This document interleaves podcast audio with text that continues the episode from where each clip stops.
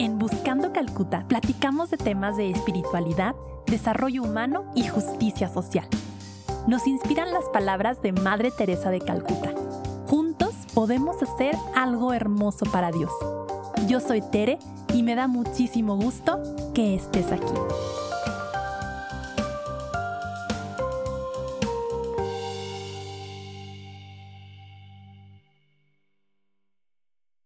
No sé si a ustedes también les pasó algo parecido a lo que les voy a contar como intro. Yo me sentía preocupada por tres motivos. Uno, por mis amigos gays, por cómo se estarían sintiendo con, uno, estas declaraciones y dos, las reacciones y la polémica alrededor de ellas. Me preocupaba que se sintieran excluidos aún más de lo que muchos se han sentido. Y luego me preocupaba el Papa, en sí me preocupaban los ataques que recibe, me preocupaba que se sintiera mal, me preocupaba tantos católicos, no tantos, algunos católicos, expresándose pues feo, ¿no? De él. Y luego me preocupaban también mis amigos para quienes esta enseñanza ha sido algo muy fuerte en sus vidas y que estas declaraciones pudieran como desbalancear, ¿no? Entonces yo estaba muy preocupada. Eh, vivo preocupada, muchachos, mándenme té de pasiflora, por favor. y, y entonces fue estos momentos mágicos, más que mágico divino, que les comparto que, que sentía como que esta voz, ¿no? Interior, voz de Dios que, que habla en uno y que me decía como deja que yo lo cargue, deja que yo me encargue. Y de repente como que me cayó el veinte de pues la soberbia que a veces es la preocupación, ¿no? La, la humildad que implica el decir Dios le habla a cada persona y Dios le va a hablar tanto a la comunidad LGBT como al Papa, como a las personas que se han sentido inseguras por estas declaraciones y que sienten la fe, como que la iglesia se tambalea o algo así. Entonces eso me sirvió, te lo platico por si te sirve a ti. Y sin más preámbulo, vamos a la conversación con Ever. Hola, buenas tardes, bienvenidos a un capítulo más de Buscando Calcuta. Ahorita estamos con lo más controversial de las redes, de las noticias eclesiales. Yo sé que ustedes han escuchado las declaraciones que hizo el Papa Francisco para un documental que salió sobre su persona en un festival de cine y por eso invité a un buen amigo que es filósofo, que está muy formado en temas de no solo iglesia, sino temas sociales, que es Ever Hermosillo. Ever es filósofo, estuvo en formación en un seminario con los agustinos y actualmente se dedica a trabajar en temas de voluntariado en el CELIDER, que es una asociación civil aquí de Chihuahua. Además está involucrado en temas de responsabilidad empresarial, por ahí ya lo andaban candidateando hace poco para algún puesto político como un joven influyente, así que vamos a estar platicándoles un poco de nuestra percepción de la controversia, ¿verdad?, que tuvimos el día de ayer. Entonces, Ever, bienvenido, platícanos un poquito de ti antes de arrancar con el tema. Mm, ¿Qué les puedo decir de mí? Que soy una persona inquieta y que le gusta estar siempre eh, pues al tanto de lo que pasa en la iglesia y cómo esto se vincula con nosotros y sobre todo cómo podemos traducir pues todo este movimiento del espíritu en la iglesia en las acciones concretas mm. este, pues que redunden en bien de toda la sociedad, ¿no? Sí, tal cual, Ever. Y bueno, amigos y amigas, pues vamos a leerles tal cual las declaraciones del Papa Francisco para esta entrevista que debe decirse, pues fue, fue para un documental, o sea, reiteramos, fue en este contexto de documental. Y lo que dice el Papa Francisco que estuvo en boca de todos es lo siguiente. Las personas homosexuales tienen derecho a estar en la familia, son hijos de Dios, tienen derecho a tener una familia. No se puede echar de la familia a nadie ni hacer la vida imposible por ello. Lo que tenemos que crear es una ley de convivencia civil. Tienen derecho a estar cubiertos legalmente.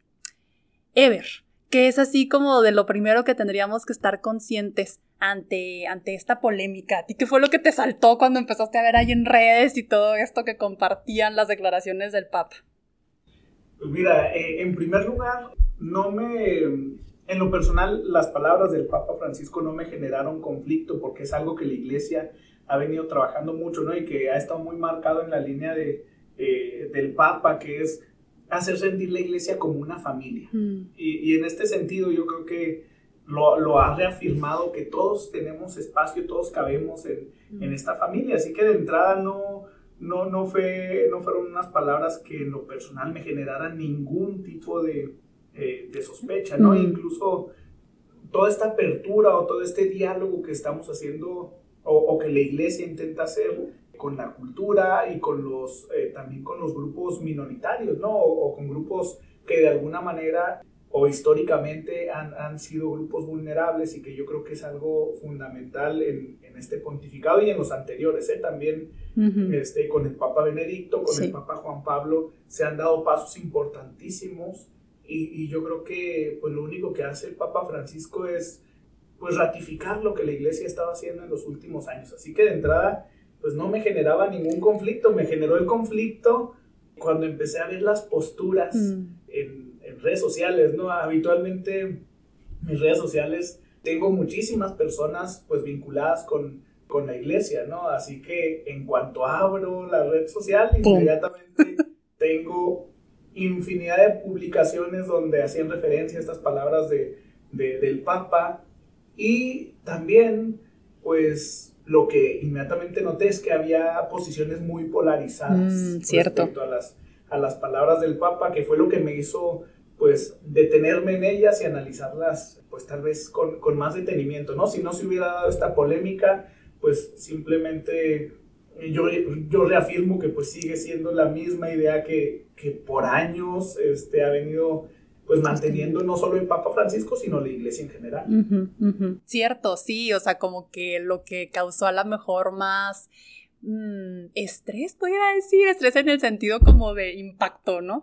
Fue, fue esta polarización, ¿no? Porque tú lo decías muy padre hace, hace poco, que hubo algunos que quisieron llevar estas palabras al extremo, ¿no? Y estos medios, pues muchos seculares o incluso medios dentro de la iglesia, pues muy marcadamente progresistas, que fue como que ya va a haber matrimonio sacramental homosexual, ¿no? Que no, no fue lo que dijo el Papa, ¿no? Y otro sector muy rápido a, decir que fueron declaraciones casi que heréticas, ¿no? Yo por ahí leía al cardenal Raymond Burke de Estados Unidos, algunas voces así, que, que como que lo tomaron como esto tú dices, o sea, como el todo o nada, ¿no? Sin ver la declaración con los matices que tiene y con lo provechoso que también puede ser para incluir en la conversación a los grupos minoritarios, ¿no? Que a mí se hace que es lo valioso de esta declaración de Francisco. Sí, así es, y, y tú lo comentas, tal vez en la cuestión de los medios no me sorprende, mm. no me sorprende, son las palabras del Papa Francisco y siempre es un referente mediático, ¿no? Y además, ya uno en esta eh, posmodernidad en la que vivimos, ya sabemos cómo trabajar con los medios también.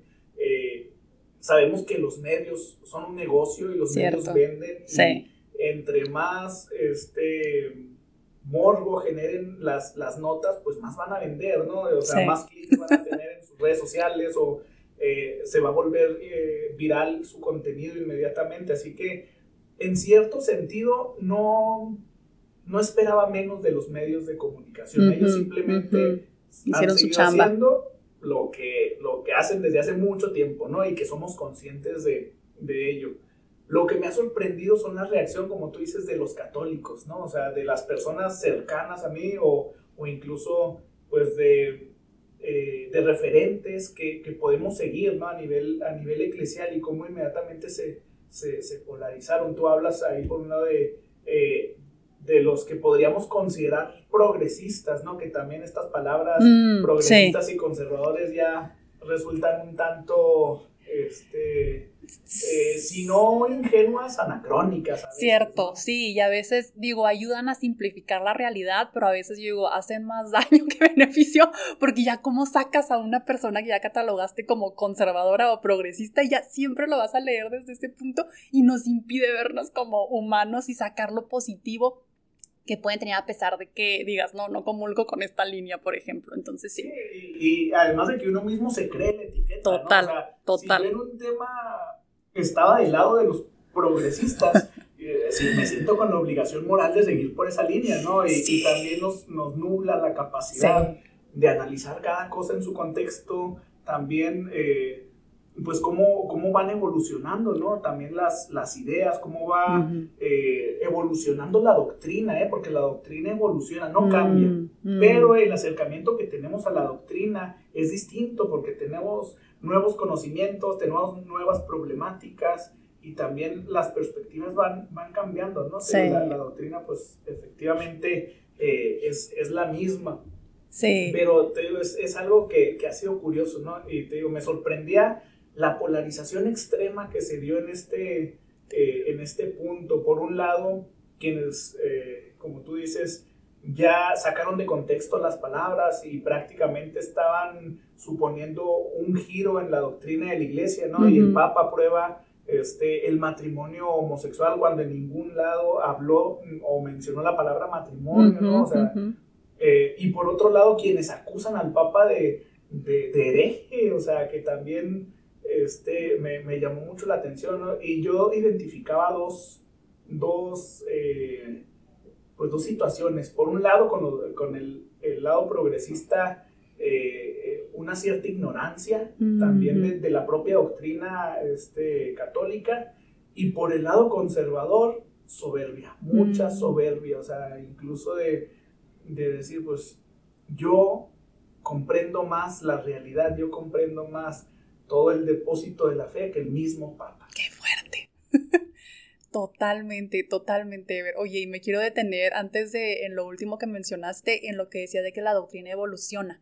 Yo, por ejemplo, pensaba en cuestiones como la esclavitud, que a lo mejor son medio trilladonas, pero a mí siempre se me hace se me hace muy fuerte hablar de eso porque hubo un punto en el que las órdenes religiosas tenían esclavos, que la misma iglesia, y no solo la católica, sino la cristiana, justificaban la esclavitud con cuestiones como Abraham tuvo esclavos, en los salmos viene esto de así como los ojos de la esclava fijos en la mano de su señora, San Pablo habla mucho de la esclavitud, entonces cómo en su momento la esclavitud era vista como el status quo, el orden establecido por Dios, y, y no, o sea, como que la iglesia tuvo que ver los signos de los tiempos y, y, y no, o sea, entender de otra manera la Sagrada Escritura, ¿no? Entonces, sí, o sea, hay esta evolución, no digo que se aplique para este caso así literalmente, pero sí ver cómo las sociedades van viendo con otros ojos diversas situaciones, ¿no? Incluso los derechos de los trabajadores, por ejemplo, que Papa León XIII, pues le entra, ¿no? Y dice, oigan, a ver, o sea, esto de las fábricas sí que padre, pero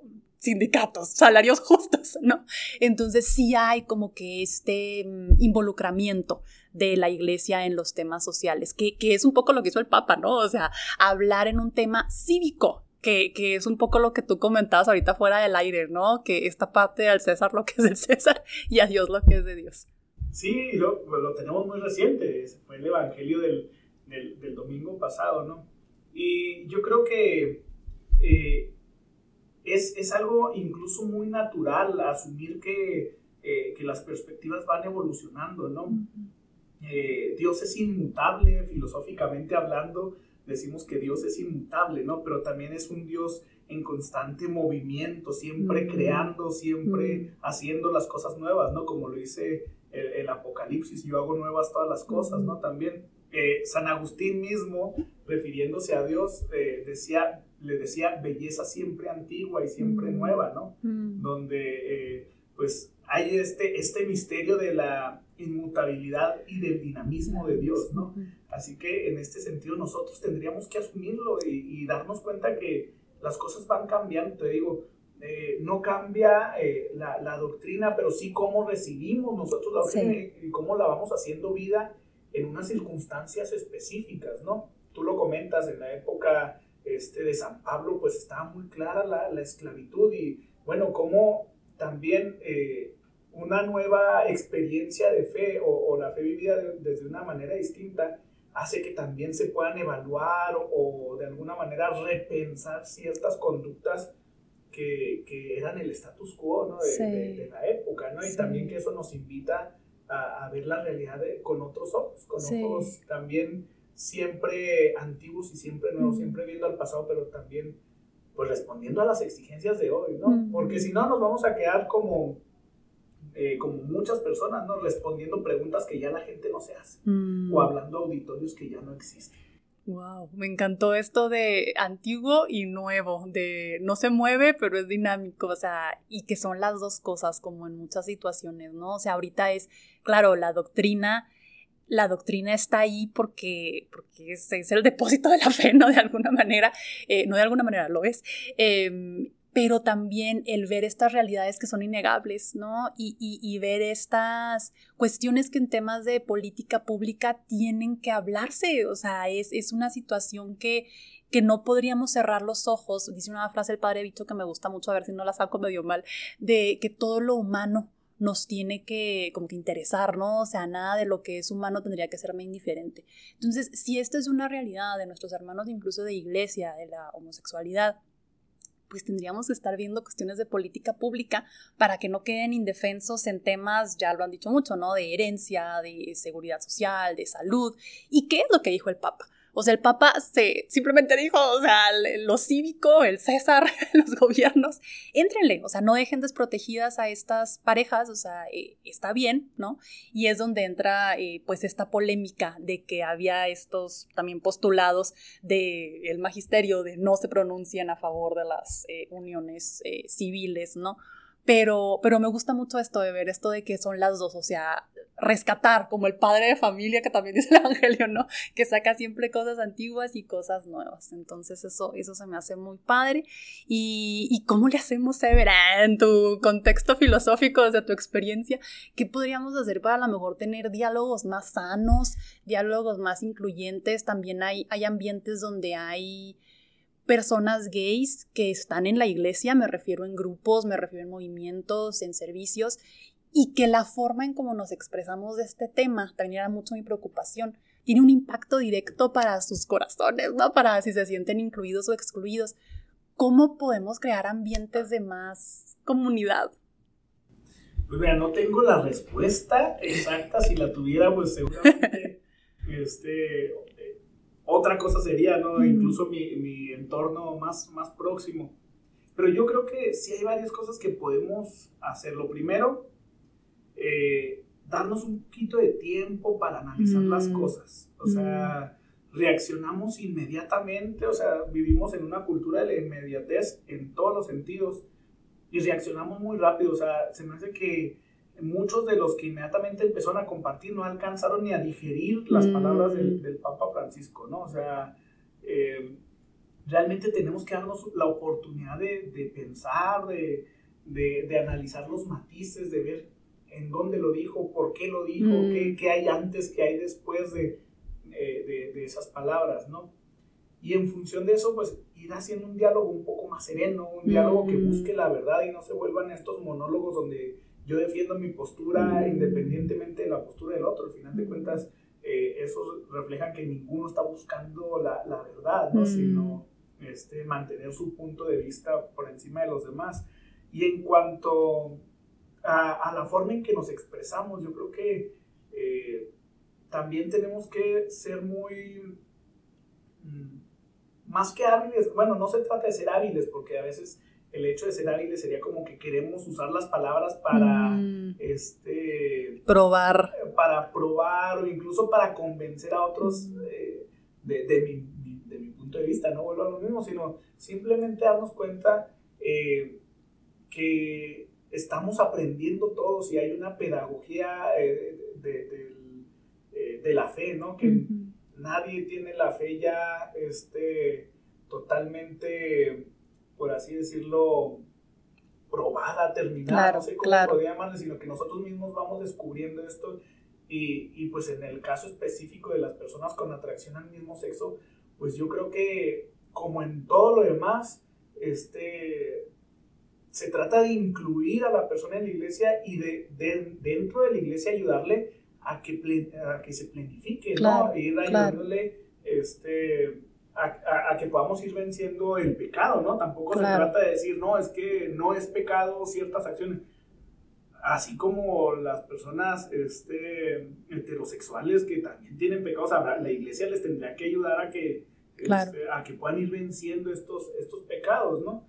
Y, y no, y no por el hecho de, de que sean cosas que nos escandalicen, ni mucho menos, sino porque pues, nos alejan ¿no? de Dios.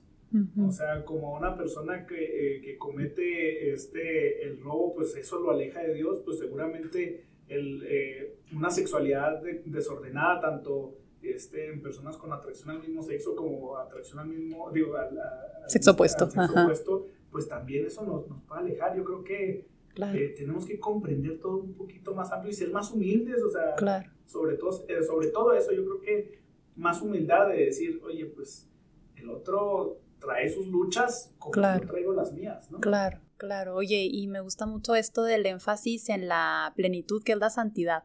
¿no? O sea, como iglesia queremos eso, queremos que todos seamos plenos, que todos lleguemos a, nuestra perfección desde quienes somos, o sea, mi perfección pues va a ver diferente a, la tuya, a la de, y pues cada quien, ¿no? En este jardín que va a llamar Santa Teresita, de que tiene Dios con las almas.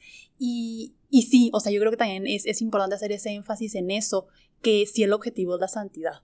Em, porque también a veces creo, y, yo me acuso aquí frente a este micrófono, ¿no? Que puedo caer en estas trampas de de creer que el reino es aquí, ¿no? Y que em, como que Cristo nos llama a que este mundo sea de cierta manera o de la otra. Y no, no es el reino aquí, el reino es allá y, y aunque claro, hay que tener, hay que esforzarnos porque haya las condiciones para que todos lleguemos a nuestra plenitud, pues nunca lo vamos a lograr de la forma en la que Cristo lo quisiera, ¿no? Y no podemos tampoco pretender cómo quisiera Cristo que fuera ese reino, porque no es de este mundo. Pero sí facilitarnos, ayudarnos a llegar a la santidad. Y para eso a mí se me hacían muy padre las declaraciones del Papa, porque si queremos vivir en comunidad eclesial y queremos eh, fomentar la oración, fomentar eh, ir a la iglesia, a los grupos, como estar cerca de, de, pues, de la comunidad eclesial, yo pensaba, si yo fuera una persona gay y escucho al Papa decir esto, pues mi reacción a lo mejor natural mía, no digo que la de todos, pues sería la de buscar a lo mejor eso de lo que me alejé, ¿no? O sea, buscarlo porque siento que no se me cierra la puerta, que, que nunca estuvo cerrada, pero este gesto se me hizo muy lindo porque siento que anima a que a que volvamos, a que volvamos a ser comunidad, cada quien con sus luchas, ¿no? Porque digo, es que yo puedo ser la persona más envidiosa, mentirosa, soberbia, todo, ¿no? Y como no lo traigo aquí, pues la iglesia no me, o sea, no me siento rechazada, pues, que es como esta parte que, que hay mucho el estigma a la, a la comunidad LGBT, ¿no?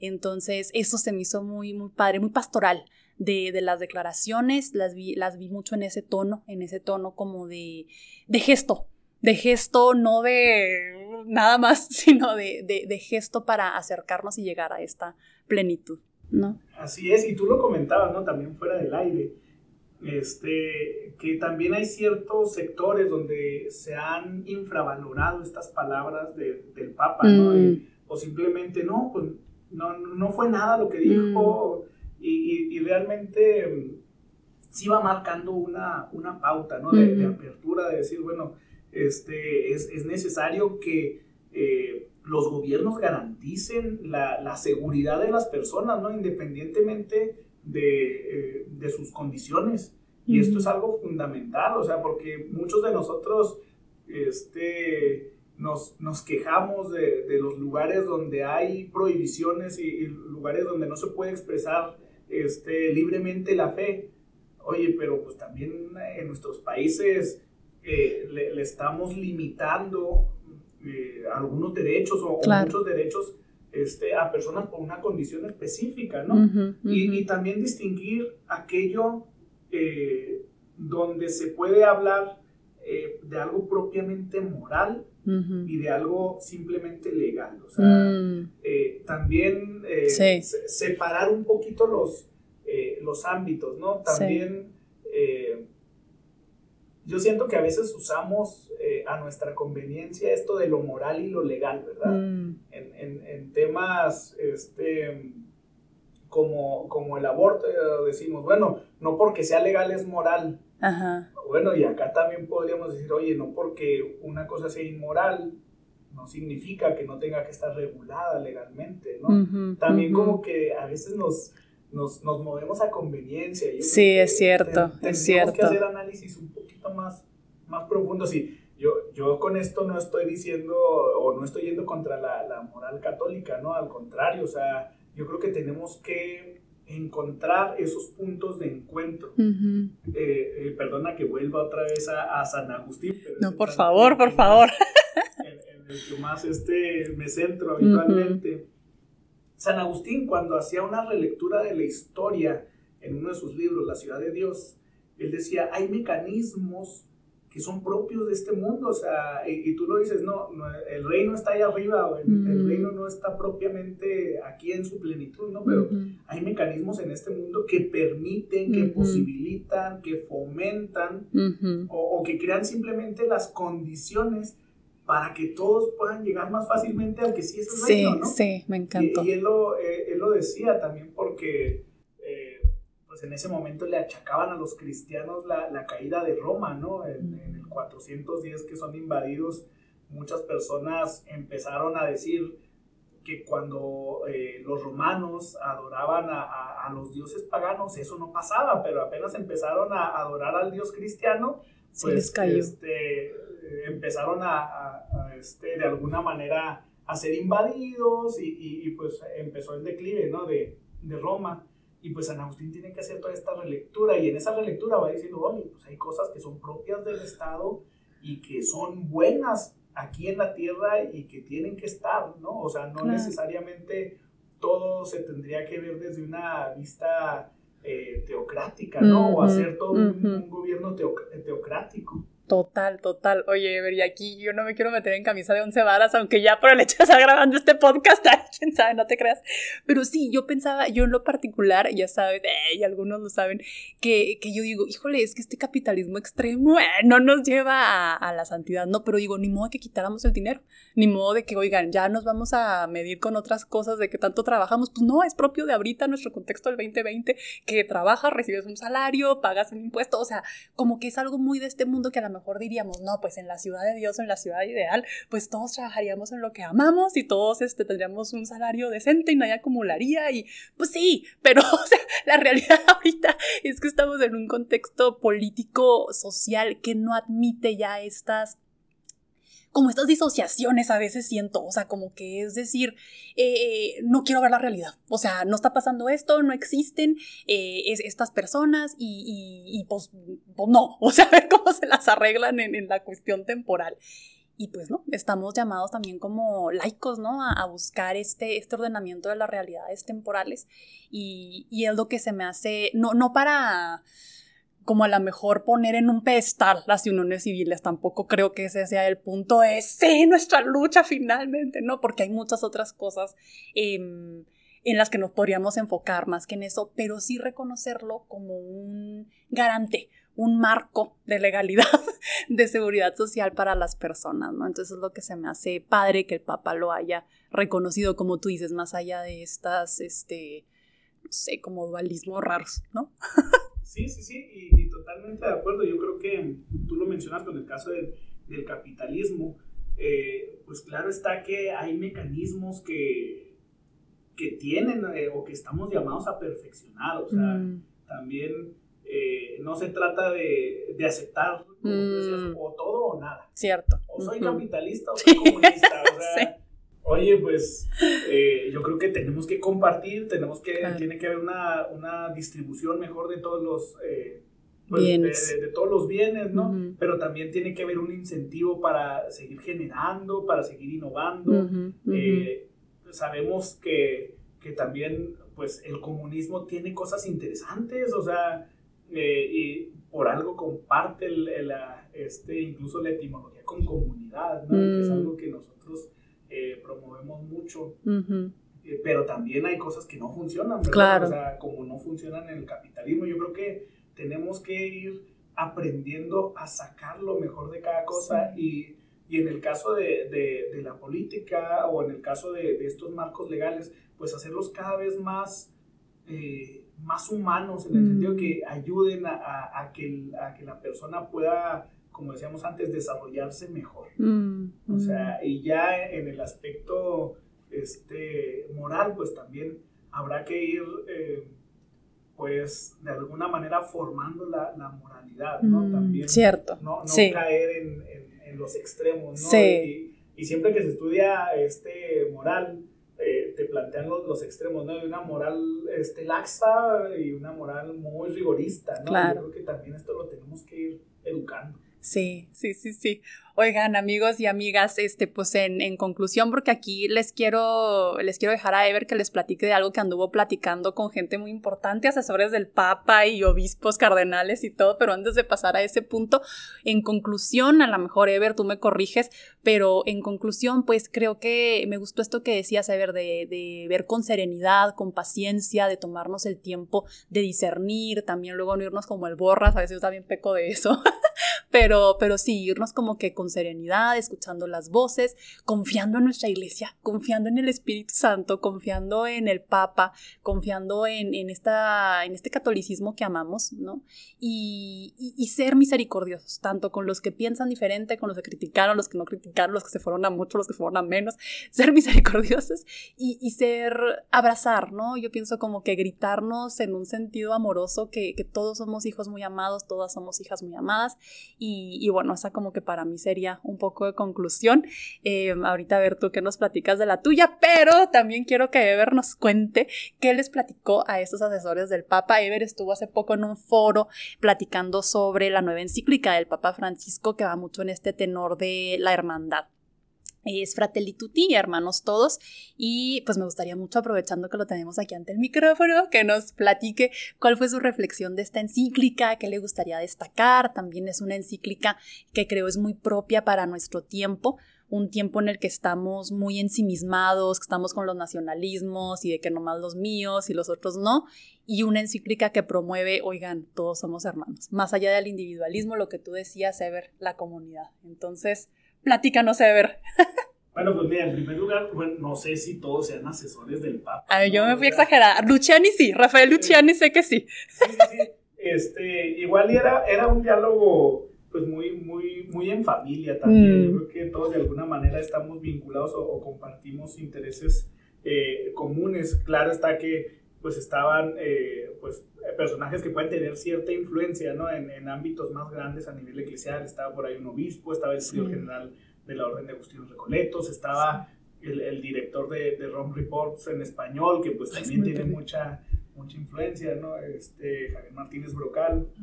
O sea, realmente había personas, yo creo que el único que se entonaba ahí era yo. Claro que no, claro que no. Este, yo acá un chihuahuencillo, este, eh, perdido, ¿no? Pero yo creo que eh, lo que concluíamos de esta, de esta encíclica es que de alguna manera sintetiza eh, los esfuerzos que está haciendo la iglesia en estos últimos tiempos por, eh, por presentar el mensaje ya de una manera muy clara de que todos, realmente todos somos hermanos. Yo creo que son pasos muy grandes los que se están dando para eh, no, bajar, por supuesto, a la iglesia del pedestal, pero sí hacerla inteligible a los mm. oídos de todas las, de todas las personas. No se mm. trata de, decir, no, pues hay que, hay que rebajar la doctrina, hay que rebajar este, la, incluso la historia de la iglesia. No, no, no, para nada, pero sí tenemos que hacerla inteligible, ¿no? Y, y esta encíclica de alguna manera, pues lo logra incluso por el lenguaje que utiliza, un lenguaje muy claro, este, por ahí algunos se quejaban de que decían que el Papa era muy autorreferencial porque la mayor parte de las citas eran de él. Pues yo creo que o no leyeron encíclica o no sé qué pasó porque al inicio el Papa dice, voy a hablar de mi pensamiento, de lo que he dicho en los últimos años. Este, Lectura de comprensión, amigos. Lo voy, a, lo voy, a, condensar, por eso pues había muchas, muchas referencias, ¿no? Y pues eh, a grandes rasgos yo, yo creo que son eh, temas muy importantes, los que trata temas de, eh, de diálogo interreligioso, o sea, porque es eh, una encíclica en la cual se toma mucho en cuenta el, pensamiento de, de, hermanos musulmanes, también una encíclica que plantea un diálogo con la cultura, un diálogo con la política, con los temas que realmente son los que están interesando al, al, hombre de hoy, al hombre y a la mujer de hoy, ¿no? Temas también como los migrantes, los derechos de las mujeres, de las minorías. O sea, yo creo que eh, el, el, Papa atinó muy bien a, cuál quería este, que fuera la, la, encíclica. Algunos incluso decían que pues podía ser como un testamento, ¿no? Del pensamiento del, del Papa. Esperemos que no sea un testamento en el sentido que Literal. pronto, no, no, para nada. Pero sí, yo creo que logra condensar mucho de los esfuerzos, eh, te digo, no solo de él, sino de, muchos, de muchas personas dentro de la iglesia, del mismo Papa Benedicto, del mismo Papa Juan Pablo, este, respecto a, a una apertura de la iglesia. Yo, yo en, cierto modo la vi como una actualización de los documentos del Concilio Vaticano II. De mm. alguna manera, cuando mm. leía Fratelli Tutti, se me venían reminiscencias de la Lumen Gentium, de la Gaudium et Spes. O sea, realmente yo creo que fue una, un decir, ah, caray, vamos a, a releer esto y a ver cómo lo podemos aplicar al día de hoy así en forma muy, muy simple, ¿no? Y yo creo que, que el Papa lo logra, el Papa es un excelente comunicador. Sí, sí, sí, totalmente, tanto en palabras como en gestos, ¿no? Eh, oye, y qué padre esto que dices, me gusta mucho como todo lo que nos has compartido, Ever, como que lo, lo pones con un hilo conductor y, y, rescatas justo lo que decíamos, lo antiguo y lo nuevo, o sea, las conexiones que hay con los pontificados anteriores, con el Concilio Vaticano II, y, y sí, es una encíclica muy bonita, yo les confieso que voy a la mitad, amigos, pero voy a, seguir dando porque voy serena y con paciencia, como nos recomendó Ever, pero en particular me ha gustado mucho, este es una encíclica pastoral, ¿no? O sea, muy de, de la práctica, diría yo, o sea, no nos está proponiendo una doctrina nueva, ni como que, oigan, descubrimos otra persona de la Santísima Trinidad, o sea, ¿no? Sino, sino esta parte de, de somos comunidad, de mucho énfasis eh, en la pobreza, que esto se me hace, bueno, a mí es un tema que, que como me mueve mucho, de, de decir, ¿cómo... ¿Cómo podemos estar tan tranquilos siendo las naciones cristianas las más desarrolladas, ¿no? Este occidente, Europa, Estados Unidos, etc. Y, y habiendo tanta pobreza, incluso México, que el 44%, lo digo cada vez porque se me hace increíble, el 44% de la población eh, son pobres de acuerdo al Coneval, y, y, un papa que diga, oigan, esto no debería de estar incomodando, o sea, esto debería de ser algo a lo que ponerle atención, y también luego cómo se materializa, no aquí por echarle flores al ser líder, pero cómo hay proyectos como aplicados, prácticos, que, que llevan a la vida esta idea de, oigan, como católicos no estamos nomás en una piedad muy intimista, muy así como privada, sino de que tenemos que entrarle a, armar puentes, armar puentes y a, combatir todo eso que no nos permite desarrollarnos al máximo, ¿no? Entonces es lo que, lo que me gusta también. Y, yo creo, fíjate, además de, tú dices de que lo uno al pasado, yo creo que también tiene una proyección muy interesante al, al futuro. Justamente mm. el día de hoy, este, salió una noticia de la, de la reunión del Papa con el Patriarca Ecuménico de Constantinopla. Y de alguna manera, pues el Papa está, se me hace preparando el camino mm. para que se pueda lograr o se puedan tender estos puentes que hace siglos este, destruimos, ¿no? O, que, limitamos. Estamos a cinco años de, de celebrar los 1700 años del, del, concilio de Nicea, o sea, podría ser un tiempo este, excepcional para una, un reencuentro entre la iglesia este, católica en Occidente y, las iglesias orientales, ¿no? También, y, y, y, yo creo que mucho, yo creo que el Papa muy inteligentemente se quiere acercar a Oriente, pero sumando a todos. O sea, por eso también te decía de lo de los musulmanes. Yo creo que, que, tiene también una proyección futura muy, muy interesante. Sí, sí, sí, sí, sí, sí. Oye, Ever, así como para ir concluyendo, para ir cerrando aquí este espacio que, que tenemos en Buscando Calcuta, em, a lo mejor no, no recomendaciones, sino lo que tú dirías que es más central, a qué tendríamos que estar atentos de las acciones del Papa. Nos dices esta parte que se hace importantísima del diálogo interreligioso, el acercamiento con otras, con otras denominaciones y con otras religiones, em, e, esta parte también muy clara de lo que platicábamos de lo civil y, lo religioso, ¿a qué más tendríamos que estar atentos? Como que para dónde va este mensaje del Papa o qué más luces nos ha dado de que, es como importante. Sí, bueno, yo creo que el Papa ha, desarrollado mucho los conceptos eh, durante todo su, pontificado, ¿no? Que son la misericordia, mm. realmente... Eh, pues tenemos que, experimentar la misericordia de Dios para poder cambiar el mundo, ¿no? O sea, también nosotros andamos muy, muy heridos a veces y yo creo que por eso herimos a, los demás. Yo creo que uno de, los, eh, de las experiencias fundamentales que tendríamos que ver o buscar en todos los gestos del, del Papa es este de la misericordia y cómo lo podemos también nosotros traducir y el otro la ternura. Mm. O sea, el sentido de, una vez que vivo la misericordia puedo ser tierno también con la con la realidad, no, no blando, no blando. No es ser blandengues, como dirían algunos, ¿no? Pero sí este, ser tiernos, o sea, ver, ver la, la realidad con un cierto cariño, porque a fin de cuentas todos amamos más este mundo de lo que nos atrevemos a decir. Sí, es cierto. O sea, eh, andamos soñando con el cielo, pero también amamos este mundo. Claro. Este, y a veces no, no nos atrevemos, y por eso yo creo que tenemos que ver con cierto cariño y con cierta ternura todo esto eh, que está pasando y a final de cuentas verlo en un espectro más amplio, ¿no? En un horizonte y, y darnos cuenta de que Dios va actuando poco a poco, Dios tiene una pedagogía, Dios que es el dueño del tiempo no tiene prisa y Él va armando las cosas poco a poquito para que se logre el plan, el plan perfecto. Yo estoy confiado que, este, bueno, y no es que esté confiado, es que lo creo totalmente y la iglesia lo cree, que al final triunfa el bien y, todo sale bien, ¿no?